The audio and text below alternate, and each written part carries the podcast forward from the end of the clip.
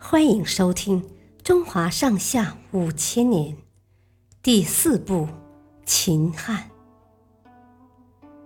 鸿鹄之志。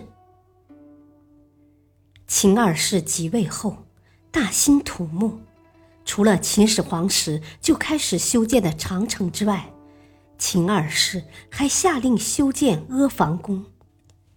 百姓们不是被拉去边城守卫。就是累死累活的为朝廷修陵墓、建长城、造宫殿，在秦二世的暴政之下，百姓的日子都很不好过，人们生活在水深火热之中。陈胜是一个平民，靠给地主家种地为生，但他人穷志不短，经常想象着自己将来能干出一番大事业。有一天，陈胜与几个伙伴在田里一起干活，干累了，几个人坐在田垄上休息，谈论着世道的不公平，还有农民遭受的苦难。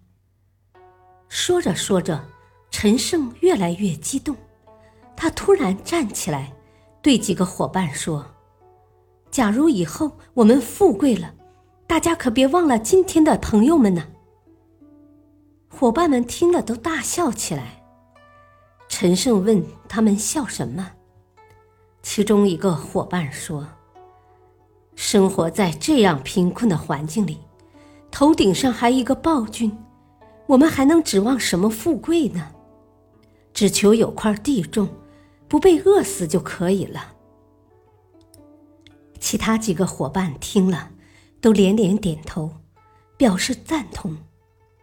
陈胜看到这个场景，一边感到心酸，一边又觉得自己的豪情壮志不被理解，有些难过，于是不由得仰天长叹：“唉，燕雀哪里知道鸿鹄的志向呢？”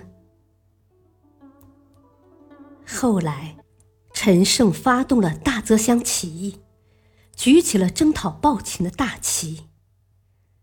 通过这次起义，陈胜终于实现了自己的抱负。这个故事流传开来后，便引申出了“鸿鹄之志”这个成语。